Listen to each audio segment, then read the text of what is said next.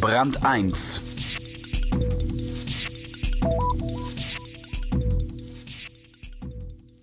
Es ist eine kleine, aber inzwischen feine und sehr erfolgreiche Bank in St. Gallen, die die versammelten anderen Banker der Schweiz das Fürchten lehrt.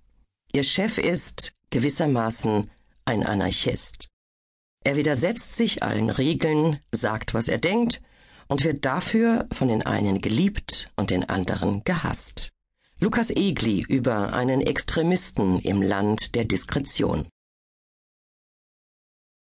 Moderne Banker erkennt man am Wagen, an der Uhr und der Wohnung.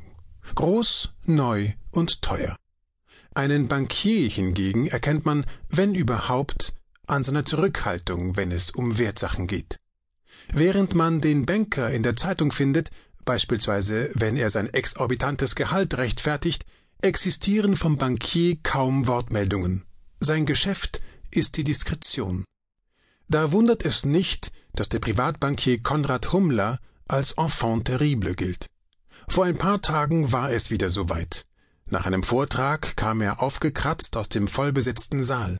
So, jetzt brauche ich erst einmal etwas zu trinken, sagte er und rannte zur Theke. Nichts und niemand konnte ihn aufhalten, auch keiner der zahlreichen Gratulanten, die ihm entgegenstrebten und gern seine Hand geschüttelt hätten.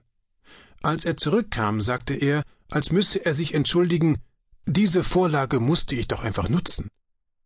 Eigentlich hätte der Geschäftsführer der Privatbank Wegelin Co. zum alljährlichen Herbsttreffen der Industrie- und Handelskammer St. Gallen Appenzell nur ein kleines philosophisches Intermezzo beisteuern sollen. Nach den Referaten sowie einer Podiumsdiskussion mit örtlicher Polit- und Wirtschaftsprominenz standen zehn Minuten Reflexion auf dem Programm. Doch der Privatbankier und Sponsoringpartner neben der gewichtigen St. Galler Kantonalbank betrat die große Bühne der St. Galler Olmer Halle mit den Worten So, nachdem die große Bank Geld sponsern durfte, werde ich von der kleinen Bank nun versuchen, etwas nachzudenken. Der Saal, mehr als 1000 Unternehmer und Unternehmerinnen aus der Ostschweiz, lachte. Schon hatte er sein Publikum in der Tasche. Es ist diese Mischung aus Ironie, Understatement und Unverfrorenheit, die ihm in der Finanzwelt viele Feinde, beim Publikum aber fast nur Freunde eingebracht hat. Dieser Mann ist ein Einzelgänger, ein Unbequemer und für die diskrete Industrie eine ständige Provokation.